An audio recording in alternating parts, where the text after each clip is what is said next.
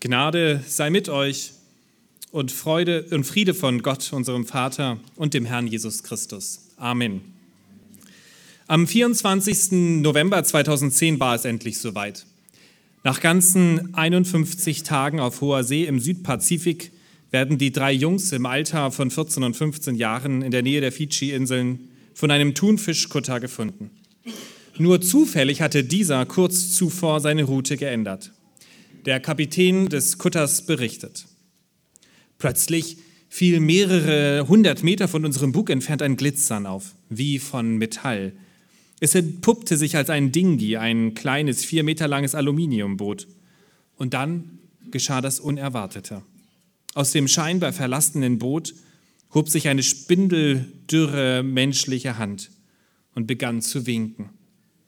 Die Bewegungen des Armes waren langsam und zittrig, und bei genauem Hinsehen zeigten sich drei Jungs.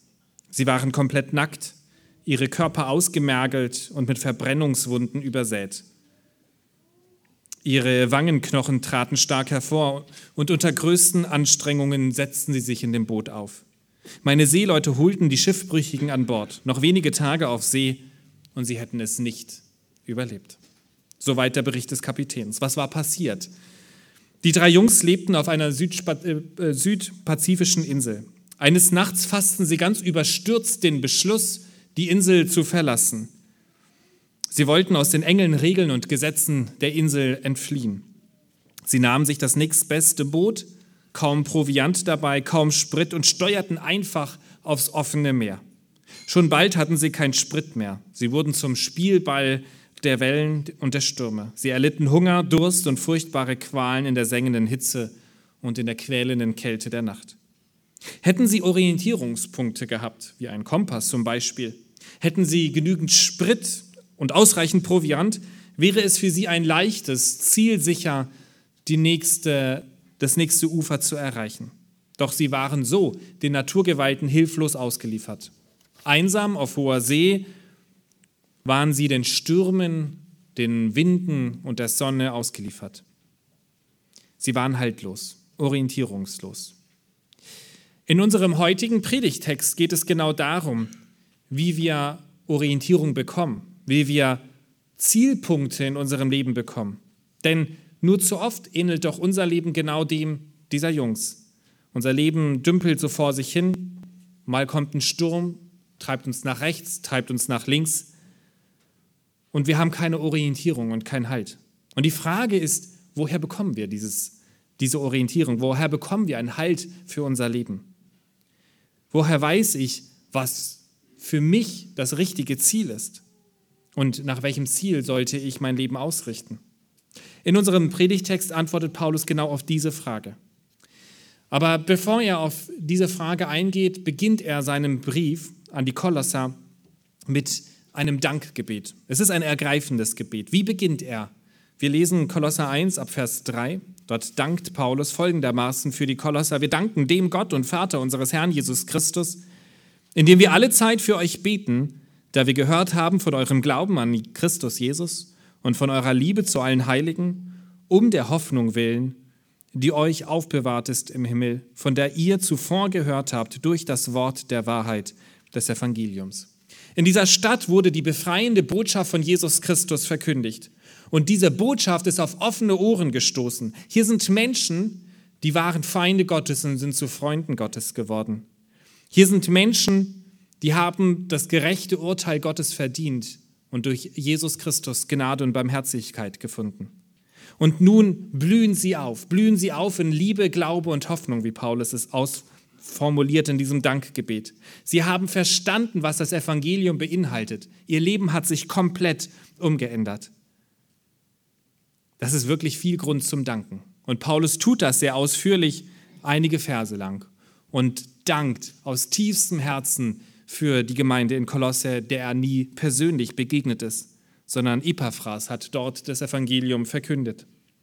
Und nachdem er nun für diese Gemeinde gedankt hat, seine Freude zum Ausdruck gebracht hat, fügt er nun ein Bittgebet, wie er es so häufig tut in seinen Briefen, und schreibt, und nun sind wir bei unserem Predigtext heute Morgen, Kolosser 1, Vers 9, deshalb weil dem so ist, weil ihr das Evangelium gehört habt. Deshalb hören wir auch seit dem Tag, da wir es vernommen haben, nicht auf, für euch zu beten und zu bitten. Paulus und seine Mitarbeiter beten und bitten. Diese Formulierung macht deutlich, es ist keine Floskel. Er sagt nicht, ich bete für dich und hat schon gleich wieder vergessen. Beten und bitten bedeutet, ich tue es mit Inbrunst, ich tue es immer und immer wieder. Er betet nicht bloß aus Gewohnheit, wobei die Gewohnheit hier gar nicht hinderlich sein muss, sondern er tut dies, weil er eine Notwendigkeit dafür sieht. Eine Notwendigkeit, dass für diese Gemeinde gebetet werden muss. Er betet und bittet oder wir würden vielleicht auch sagen, er bettelt. Er bettelt Gott an. Das ist ein sehr starker Ausdruck. Paulus betont, dass er hier einen ganz, ganz schweren Schwerpunkt drauflegen möchte auf dieses Gebet. Und die Frage ist, was ist so wichtig, dass er es immer wieder vor Gott bringt?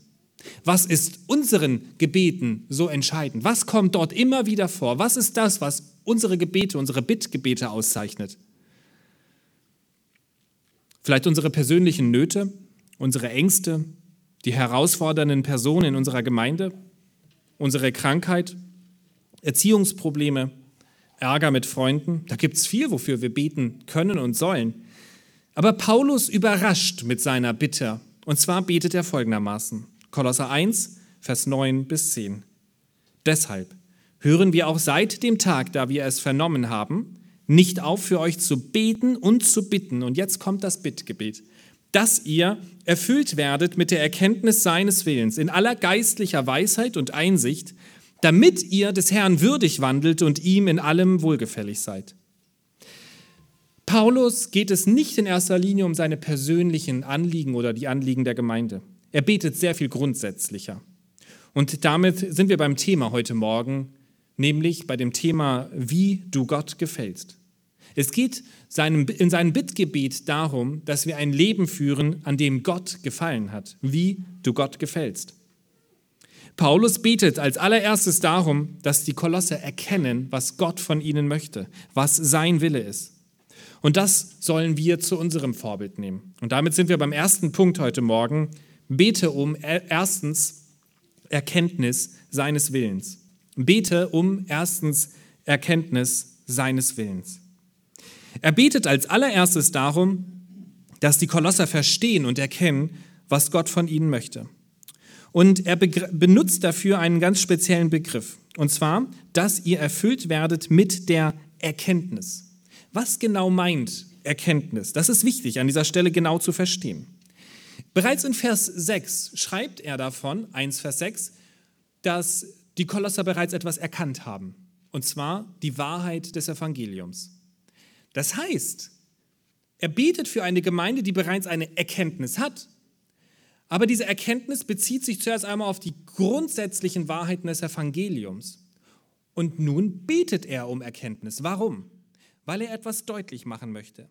Er möchte deutlich machen, dass das prinzipielle Verstehen, wer Jesus Christus ist, dass wir Vergebung brauchen und dass wir durch ihn Barmherzigkeit und Gnade erfahren dürfen, dass das sozusagen nur der Startschuss ist in unserem Leben als Christ. Dass das aber noch nicht bedeutet, dass wir umfassend verstanden haben, was Gott von uns möchte. Es ist vielleicht zu vergleichen mit einem 100-Meter-Lauf oder vielleicht besser noch mit einem Marathon. Die Bekehrung ist der Startschuss. Die Bekehrung ist das prinzipielle Verstehen, ich muss loslaufen und ich kann nicht aus eigener Kraft laufen. Das Bild hinkt natürlich ein wenig. Und nun sagt Paulus, loslaufen ist gut, aber du musst jetzt genau wissen, wo es lang geht.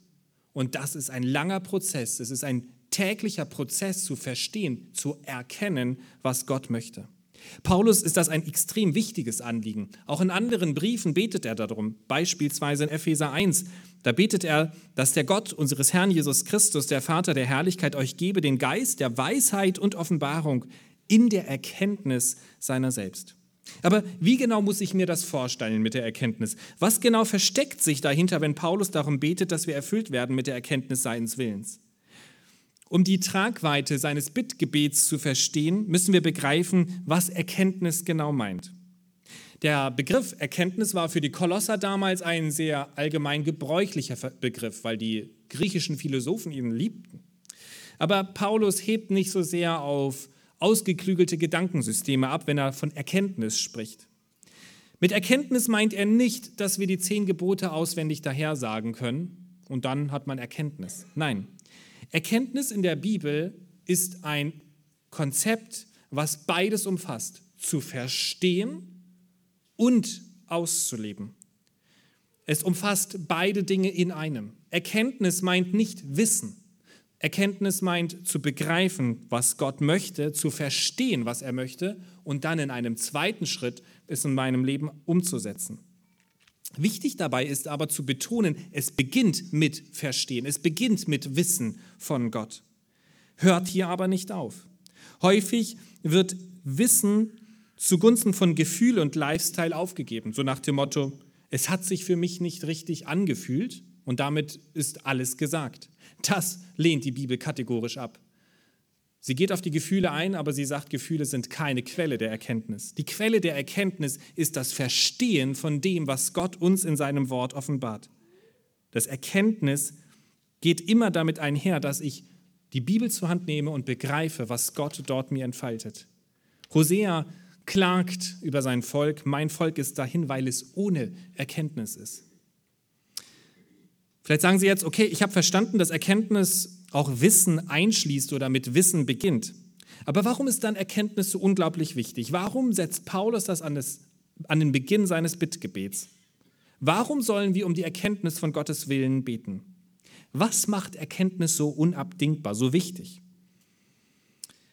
Die Antwort, wer ohne echte Erkenntnis handelt, ist hin und her geworfen und umhergetrieben von jedem Wind der Lehre, Epheser 4, Vers 14. Denken Sie an die Jungs in dem Eingangsbeispiel. Die saßen da in ihrem Dingi und waren hin und her geworfen, weil sie eben keine Erkenntnis hatten, weil sie keine Orientierungspunkte hatten.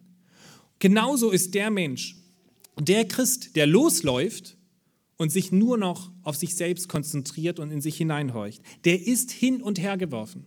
Wer sich einfach auf irgendwelche Lehren von anderen Menschen verlässt, der ist hin und her geworfen, der hat keinen Halt, weil er das Wichtigste außen vor lässt, nämlich die Erkenntnis, die Gott uns in seinem Wort gibt. Und damit sind wir schon wieder beim nächsten Punkt. Wie erkenne ich nun ganz genau? Paulus antwortet zum einen in der Weise, wie er das Anliegen hervorbringt. Er schreibt nicht an die Kolosser und sagt, ihr sollt Erkenntnis haben, sondern wie formuliert er? Wir gehen nochmal in den Text, Kolosser 1, Vers 9. Deshalb hören wir auch seit dem Tag, da wir es vernommen haben, von eurer Bekehrung, nicht auf, euch aufzufordern, den Willen Gottes zu erkennen. Nein, nicht auf, für euch zu beten und zu bitten, dass ihr erfüllt werdet mit der Erkenntnis seines Willens. Hier kommt es auf jedes Detail an. Zum einen macht Paulus deutlich, Erkenntnis Gottes will erbeten sein. Denn Erkenntnis Gottes kommt nicht einfach dadurch, dass ich, wie ich vorhin schon gesagt habe, die zehn Gebote in der Bibel auswendig lerne. Das ist ein guter Schritt. Aber Erkenntnis Gottes beginnt mit Gebet, beginnt mit geöffneten Händen, die deutlich machen, ich selber habe in mir keine Erkenntnis. Ich bin leer und ich bin darauf angewiesen, Gott, dass du mir Erkenntnis schenkst. Und dann formuliert er nochmal folgenderweise, dass ihr erfüllt werdet mit der Erkenntnis. Und die Frage ist, von wem sollen wir erfüllt werden? Und er gebraucht hier im Griechischen eine Passivkonstruktion, die deutlich macht, ich meine Gott, Gott soll euch erfüllen. Das, der göttliche Passiv heißt es, Passivum Divinum, dass ihr erfüllt werdet mit der Erkenntnis. Und damit macht er deutlich, Gott ist derjenige, der euch erfüllen soll. Nicht ihr selbst, nicht irgendwelche Lehrer, denen ihr folgt, die gute oder rhetorische, tolle Reden halten können. Das heißt, wir sollen es tun, wie Hosea es sagt in 6 Vers 3, so lasst uns ihn erkennen. Ja, lasst uns nachjagen der Erkenntnis des Herrn, nachjagen der Erkenntnis des Herrn. Das heißt, lasst uns richtig uns investieren darin, Gottes Willen zu erkennen, indem wir auf die Knie gehen, indem wir unsere Hände öffnen und sagen, ich bin leer, fülle du sie, und indem wir uns dadurch bewusst machen, allein Gott kann uns mit dieser Erkenntnis erfüllen.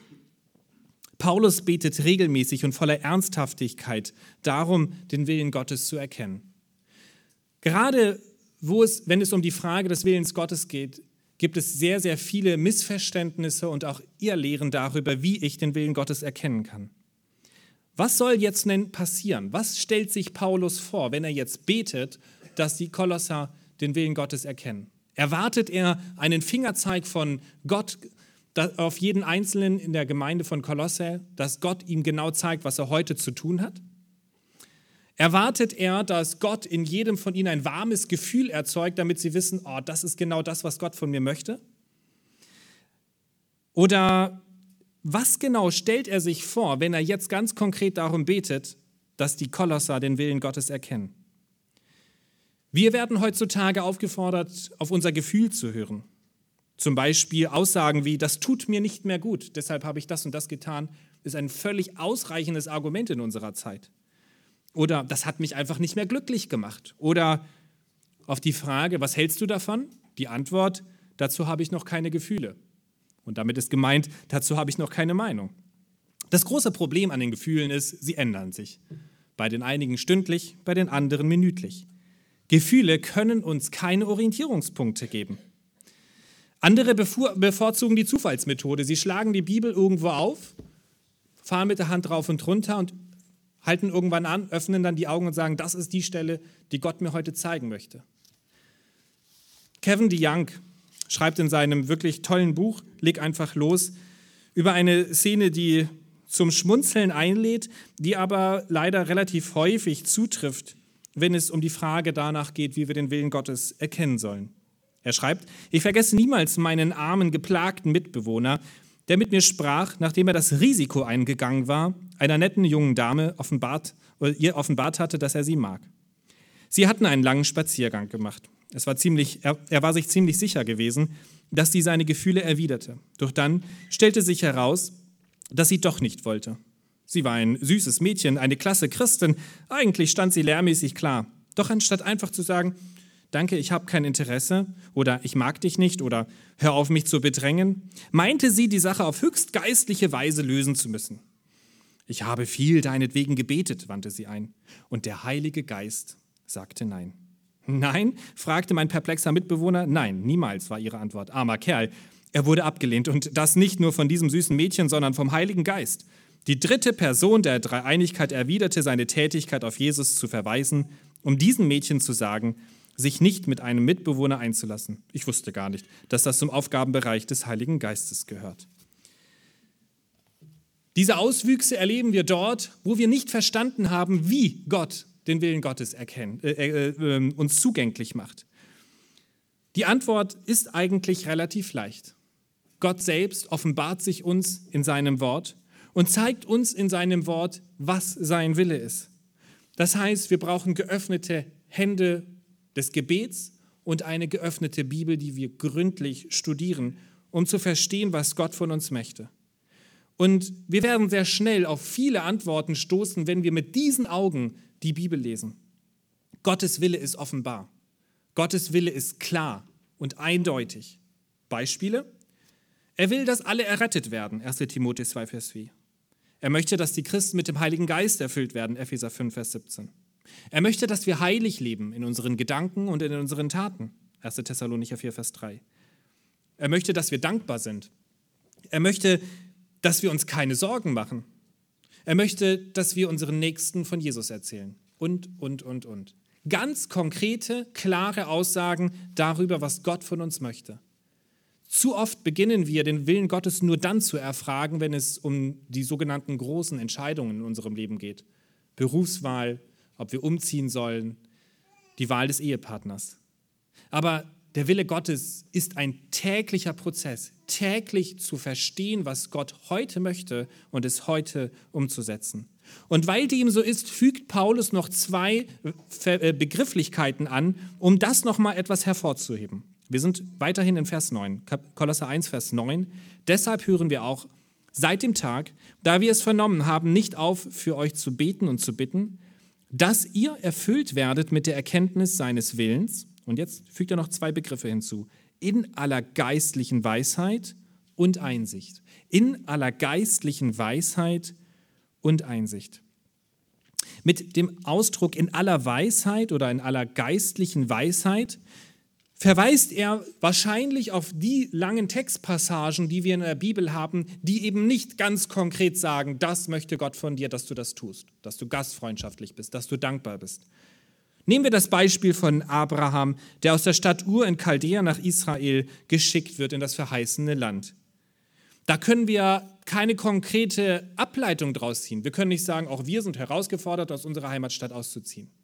Aber wir sollen in geistlicher Weisheit diesen Text lesen. Das heißt, wir fragen nach dem Prinzip, was dahinter steht. Zum Beispiel, dass Abraham uns hier als Vorbild dafür dient, gehorsam auf Gottes Wort hin konkret das zu tun, was er von mir verlangt. Und der nächste Ausdruck in aller Einsicht bezieht sich darauf, dass wir begreifen, was Gottes Wille in unserem Leben ist und uns ganz konkret in Einsicht, das heißt in ganz praktischen Schritten danach ausrichten. Da ist zum Beispiel der Uwe. Er ist in einer christlichen Familie groß geworden und hat sich schon früh für Jesus Christus entschieden. Doch da fehlt etwas in seinem Leben. Er stolpert immer wieder über die Aufforderung, dass er anderen von Jesus erzählen soll. Er soll ein Bote Gottes sein. Er weiß, dass er nicht danach lebt, sondern sich lieber wie ein U-Boot verhält, das immer nur dann auftaucht, wenn andere Christen in Sicht sind und ansonsten gern mal abtaucht. Doch jetzt trifft ihn das Wort, geht hin und macht zu Jüngern, Matthäus 28, Vers 19.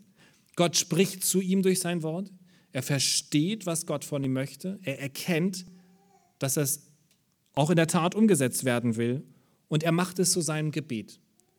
Und er merkt, es ist ein gefährliches Gebet, denn wenn er darum betet, ein Zeuge für ihn sein zu dürfen, wird sich nur allzu schnell die nächste Gelegenheit hierfür ergeben.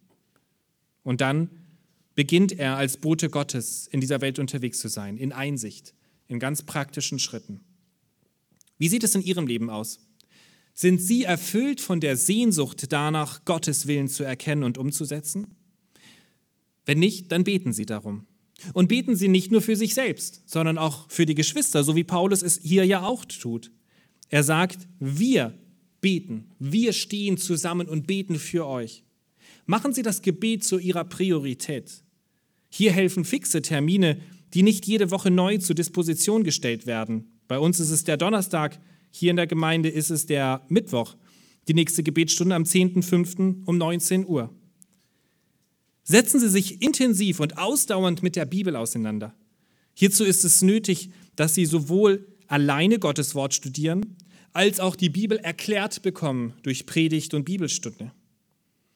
Und was dann passiert, was dann ins Rollen gebracht wird in ihrem Leben, ist eigentlich unvorstellbar. Sie werden erfüllt mit der Erkenntnis seines Willens. Das heißt, ihr gesamtes Leben wird ausgefüllt, wird ausgekleidet davon, von diesem tiefen Wunsch, Gott zu gefallen. Und was dann das Ergebnis eines solchen Lebens ist, das beschreibt Paulus nun in Vers 10. Und dieser Vers beginnt deshalb auch mit einem damit.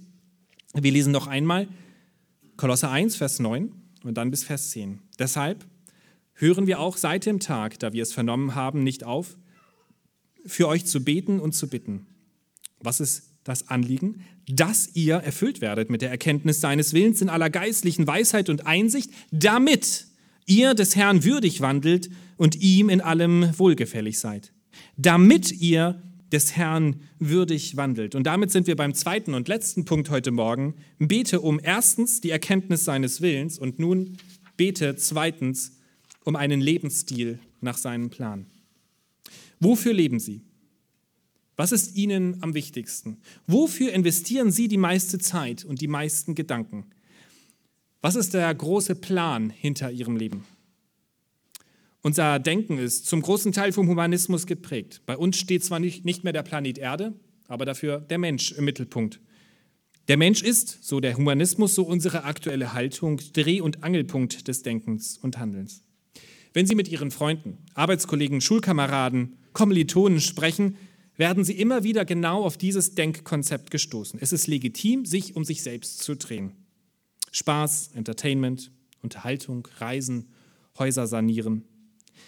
Das scheinen alles legitime Lebensinhalte zu sein. Eine ganze Industrie ist damit beschäftigt, uns zu bespaßen, stets neue Serien auf Netflix und Co zu produzieren. Und sogenannte Influencer verdienen viel Geld damit, zu belanglosen Themen zahlreiche Videos online zu stellen. Sein Leben für andere aufzuopfern, auf Kosten der eigenen Karriere zum Beispiel als Mutter für die Kinder zu Hause zu bleiben, das wird nicht nur müde belächelt, sondern auch politisch bekämpft. Unsere Welt hat den Egoismus salonfähig gemacht und wer es wagt, diese egoistische Kultur zu kritisieren und sogar ein Gegenkonzept ganz plastisch zu leben, wird schnell zum Außenseiter. Der Punkt daran ist, der Mensch ist von Gott nicht dazu gemacht, sich um sich selbst zu kreisen. Wer seine eigene Erfüllung in den Dingen dieser Welt sucht, wird scheitern. Wer meint, durch Entertainment, durch Reisen, durch Hobbys oder durch einen gepflegten Garten glücklich zu werden, wird früher oder später versagen und eingestehen müssen, dass dies als Lebensmittelpunkt niemals Sinn geben und zufrieden machen kann. Salomo bringt es seinerseits auf den Punkt, wenn er sagt in Prediger 1, Vers 8, das Auge wird des Sehens nicht satt und das Ohr nicht voll vom Hören. Der Designer und Erschaffer des Menschen hatte einen ganz klaren Plan, als er uns gemacht hat. Er hat uns in der Beziehung zu ihm geschaffen. Unsere Aufgabe, ja sogar unser Privileg ist es, so zu leben, dass Gott Wohlgefallen an uns hat. Das ist keine Sonderlehre des Kolosserbriefes, wo er hier schreibt, damit ihr des Herrn würdig wandelt und ihm in allem wohlgefällig seid. Nein, an vielen anderen Stellen wird deutlich, dass der Mensch dazu gemacht ist, dass Gott sich an uns freut und dass wir uns an Gott erfreuen. Zum Beispiel im Epheserbrief Kapitel 1, da heißt es in Vers 6, dass wir zum Preise der Herrlichkeit gemacht sind. Und in Jesaja 43 heißt es, dass Gott uns zu seiner Ehre geschaffen hat. Damit zeigt Paulus hier in Vers 10, Kolosser 1, Vers 10, wozu, auf was alles äh, unser Leben sozusagen hinausläuft. Wir sind dazu gemacht, des Herrn würdig zu wandeln und ihm wohlgefällig zu leben. Damit ihr des Herrn würdig wandelt. Hier benutzt er den Begriff wandeln. Und wandeln meint genau das, diesen stetigen, im Alltag gelebten Progress immer weiter sich verändern zu lassen in das Bild hinein, was Gott von uns möchte. Paulus hält dem Humanismus das göttliche Lebenskonzept entgegen, nämlich einen beständigen Lebensstil, der unseren Herrn Jesus Christus ehrt und ihm würdig ist. Was genau meint er, wenn er sagt, damit ihr des Herrn würdig wandelt? Was heißt es, des Herrn würdig zu sein? Die Antwort ist ganz einfach. Es kommt nicht darauf an, dass ich mich wohlfühle, dass ich Spaß habe, sondern dass mein Herr sich über mich freut, dass mein Herr verherrlicht wird, dass Jesus Christus groß gemacht wird.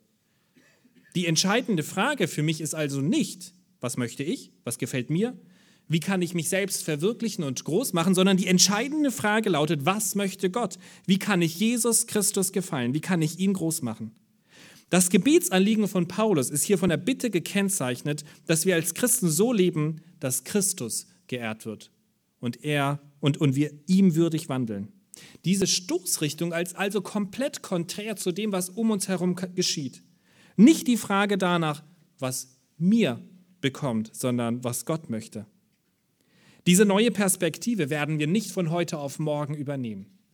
Unser Leben ist getränkt vom, der, von dem sündigen Egoismus. Unser Leben ist davon gezeichnet, dass wir naturgemäß immer fragen, was möchte ich? Und genau deshalb brauchen wir das Gebet, brauchen wir die Bibel, brauchen wir die Gemeinschaft der Heiligen, damit wir Schritt für Schritt eben doch hineinverändert werden in ein Bild, das des Herrn würdig ist. Ein guter Musiker braucht viele Stunden täglich, über viele Jahre hinweg, um sein Talent zur Reife zu bringen.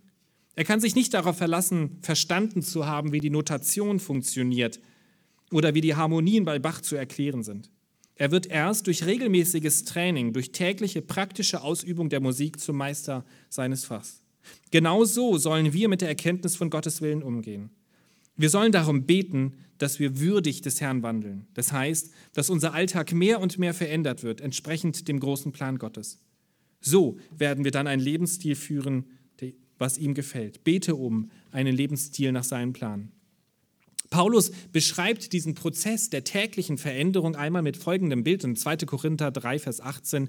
Wir alle aber, indem wir mit unverhülltem Angesicht die Herrlichkeit des Herrn anschauen, also uns klar machen, wer Jesus Christus ist, wie in einem Spiegel. Wir werden verwandelt in dasselbe Bild von Herrlichkeit zu Herrlichkeit, Schritt für Schritt, nämlich vom Geist des Herrn. Wandeln meint hier also diese schrittweise, diese tägliche, progressive Veränderung. Jeder Bereich ist davon eingeschlossen. Und deswegen kommt sie auch auf jeden, äh, jeden Aspekt an. Wir sollen des Herrn würdig wandeln, sagt er. Und dann sagt er weiter, und ihm nicht nur wohlgefällig sein, sondern ihm in allem wohlgefällig sein. Unser gesamtes Leben soll von diesem Wunsch, von dieser Sehnsucht geprägt sein, Gott zu gefallen. Meine Gedanken, mein Umgang mit meinen Nachbarn, mein Freizeitverhalten, alles wird hineingenommen in diesen dynamischen Prozess der Veränderung, damit ihr des Herrn würdig wandelt und ihm in allem wohlgefällig seid. Noch einmal, warum ist es wichtig, den Willen Gottes zu erkennen? Damit wir des Herrn würdig wandeln und damit wir Gott wohlgefallen, in allem. Daher lautet ja auch der, das Thema heute Morgen, wie du Gott gefällst. Alles in unserem Leben soll ihn ehren. Christsein betrifft unser gesamtes Leben. Zu jedem Zeitpunkt, an jedem Ort sind wir zuallererst Christen, Jünger Jesu. Das ist das große Konzept, zu dem Gott uns einlädt. Er führt uns heraus aus unserer Selbstumkreisung. Er befreit uns aus diesem Egoismus und er richtet unseren Blick auf ihn aus und will uns erfüllen mit diesem tiefen Wunsch, ihn zu ehren und ihm wohl zu gefallen. Und deshalb wollen wir, wenn wir in die neue Woche starten, diese Fragen mitnehmen. Was gefällt Gott? Wenn Sie Ihre Freizeit gestalten, Ihre Woche planen, Sie sich gerade einloggen in Ihrem Mail-Account oder auch bei Netflix, wenn Sie das Internet starten oder den neuen Roman zur Hand nehmen. Wenn Sie mit Ihren Freunden über Belangloses reden, dann fragen Sie sich, was gefällt Gott? Als Christen gehören wir zu Christus. Wir sind seine Botschafter, Teil seiner Familie. Alles, was wir tun, fällt auf Christus zurück. Wenn wir Gottes Willen missachten, dann verunehren wir Christus und tun eben genau das Gegenteil von dem, was Paulus hier sagt, mit des Herrn würdig zu wandeln. Paulus weiß, dass wir von uns aus nicht nach Gottes Willen fragen. Paulus weiß, dass wir viel mehr Interesse daran haben, unsere eigenen Wünsche auszuleben, statt nach Gottes Willen zu fragen. Paulus weiß, dass wir nicht von Natur aus diese tiefe Sehnsucht haben, ein Leben zu führen, das Gott gefällt. Wie sollen wir dann ein Leben führen, das ihm gefällt? Wie sollen wir unseren Egoismus loswerden? Paulus antwortet in unserem heutigen Text auf die Frage durch das Gebet. Lesen wir noch einmal den Beginn des Bittgebets. Deshalb hören wir auch seit dem Tag, da wir es vernommen haben, nicht auf, für euch zu beten und zu bitten. Paulus betet. Und durch das Beten macht er deutlich, wir können von uns aus dieses Leben nicht führen. Wir benötigen die übermächtige Kraft Gottes. Wir kommen mit unseren leeren Händen und nur er kann sie überreich füllen. Wir können uns selbst nicht ändern. Wir können uns selbst nicht aus unserem Egoismus befreien. Allein Gott ist mächtig, das zu tun. Er allein kann uns verändern. Dieser Gott, möchte angefleht werden, möchte dadurch geehrt werden, dass er im Gebet angerufen wird. Machen Sie das Gebet von Paulus zu Ihrem Gebet. Wie du Gott gefällst, bete um erstens die Erkenntnis seines Willens und zweitens einen Lebensstil nach seinem Plan. Beten Sie für sich selbst, aber bleiben Sie da nicht stehen. Beten Sie alleine und gemeinsam mit anderen für die Gemeinde, für Glaubensgeschwister, die Sie kennen, aber auch Glaubensgeschwister, die Sie nicht kennen. Paulus kannte die Gemeinde zu Kolosse gar nicht persönlich. Beten Sie für sie, dass sie den Willen Gottes in Fülle erkennen und dass sie einen Lebenswandel an den Tag legen, das des Herrn würdig ist. Machen Sie es nicht wie die Jungs aus der Südsee, die ohne Ziel in See stachen. Nehmen Sie den Kompass der Bibel mit. Lassen Sie sich von Gott Orientierung geben. Vielleicht haben Sie gemerkt bei der Entfaltung dieses Bibeltextes, dass Sie eigentlich schon über viele Jahre hinweg oder vielleicht auch nur wenige Wochen nicht so sehr viel über Gottes Wegweisung nachgedacht haben. Ja, vielmehr, dass sie das Boot ihres Lebens lieber selber steuern wollen und nun vielleicht kurz davor sind zu kentern. Zu kentern. Oder sie haben schon Schiffbruch erlitten. Sie sehen keinen Ausweg. Dann hat Jesus eine frohe und befreiende Botschaft für sie. Er hat den Rettungsring. Er wirft ihnen den Rettungsring zu. Sie müssen nur zufassen, ihn im Glauben ergreifen. Und wenn sie das tun, dann holt er sie an Bord seines Schiffes und möchte das Boot lenken. Sie müssen sehen, von sich aus so zu leben, dass Gott Gefallen an ihnen hat, das können sie nicht. Niemand kann das. Gott muss Veränderung in uns schenken. Gott muss ein neues Leben in uns schaffen. Dann nimmt er uns hinein in diesen täglichen Prozess, um uns Schritt für Schritt immer weiter in sein Bild hinein zu verändern. Gehen Sie ins Gebet. Bitten Sie Jesus darum, dass er das Ruder Ihres Bootes übernimmt. Und dann bekommt Ihr Leben diese entscheidende neue Wendung. Und dann dürfen Sie die Freude erfahren, die auch die Kolosser geprägt hat. Diese Freude darüber, eine tiefe Hoffnung, einen festen Glauben und eine tiefe Liebe zu den Geschwistern in der Gemeinde zu haben. Und dann können Sie voller Dankbarkeit in das Gebet von Paulus einsteigen. Deshalb hören wir auch seit dem Tag, da wir es vernommen haben, nicht auf, für euch zu beten und zu bitten, dass ihr erfüllt werdet mit der Erkenntnis seines Willens in aller geistlichen Weisheit und Einsicht, damit ihr des Herrn würdig wandelt und ihm in allem wohlgefällig seid. Amen.